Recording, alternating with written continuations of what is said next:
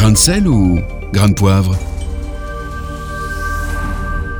Aujourd'hui, dans notre chronique Grain de sel, grain de poivre, on retrouve Jérôme Garnier. Bonjour Jérôme. Bonjour Lisa, bonjour à tous. Alors aujourd'hui, les questions de l'esprit de Noël. Alors le consumérisme nous a confisqué Noël, a déclaré le pape sur les réseaux sociaux il y a quelques jours. On ne peut pas dire que je sois souvent d'accord avec le pape, mais je crois qu'il est nécessaire que chacun se pose cette question à chaque fois que la période de fin d'année revient. Est-ce que dans nos foyers, le consumérisme est devenu l'obsession de Noël?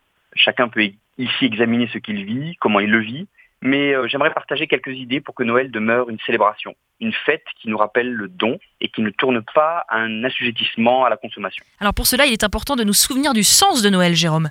Rappelons-le, même si nous savons que Jésus n'est pas né un 25 décembre, le sens de Noël est celui de l'incarnation du Dieu Tout-Puissant, créateur en un nouveau-né au sein d'une famille juive au début du premier siècle de notre ère. Dieu s'est fait chair, il a vécu parmi les hommes dans le but de nous offrir le salut à nous si éloignés de lui. Vous nous rappelez donc que c'est le sens du don, le sens de l'amour et du partage. C'est vrai que nous nous rappelons de l'amour et du partage en ces fêtes de fin d'année, mais ces valeurs n'existeraient pas sans cette incarnation de Dieu, don suprême. Tous les dons que nous pouvons nous faire les uns les autres sont assez fades en réalité à côté de celui-ci. Alors justement, la question, c'est quelles sont ces idées pratiques concrètes pour ne pas se laisser avoir par le consumérisme?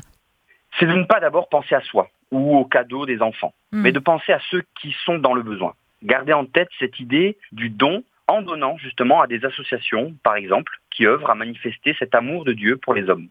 Vous avez donc sélectionné trois d'entre elles, Jérôme? Oui, pour plusieurs raisons. D'abord, leur ancrage francophone, leur action internationale, mais aussi pour leur complémentarité. La première, c'est MEDER, M-E-D-A-I-R, une ONG qui s'occupe essentiellement à lutter contre la faim, mais aussi contre les dégâts de catastrophes naturelles. Donner à cette association, c'est par exemple avec 20 euros, fournir à une famille des articles ménagers essentiels à la suite d'une catastrophe naturelle, ou encore avec 50 euros, fournir un traitement thérapeutique pour un enfant souffrant de malnutrition. Peut-être euh, plus connu par nos auditeurs, vous pensez également au sel? Service d'entraide et de liaison. Oui, tout à fait. Cette organisation nous propose principalement, mais pas que, de s'engager à parrainer un enfant. L'aide mensuelle lui permet souvent de payer des frais de scolarité. L'enfant parrainé peut se développer dans toutes les dimensions de son être, corps, esprit, cœur, intelligence. Il peut grandir dans de bonnes conditions et acquérir des connaissances ainsi que des compétences importantes pour son autonomie future. Et vous terminez par l'ONG Portes Ouvertes. Oui, je sais que vous recevez souvent ces représentants pour faire le point sur la situation des chrétiens persécutés. Et nous n'en parlerons jamais assez. Leur travail est indispensable. Mm. Cette ONG lance tous les ans une opération de Noël où nous avons la possibilité de faire un cadeau de 10 euros, par exemple, pour permettre à des chrétiennes égyptiennes d'apprendre à lire. Ou bien, avec 350 euros, nous aidons des chrétiens de Syrie à reconstruire leur habitation. La liste des associations à aider n'est bien sûr pas exhaustive, mais n'oublions pas le sens du don durant ces temps de fête pour sortir du consumérisme ambiant. C'est à nous de décider de ne pas se laisser confisquer Noël. Mm, Merci beaucoup, Jérôme, pour cette chronique et surtout, euh, belle fête à vous.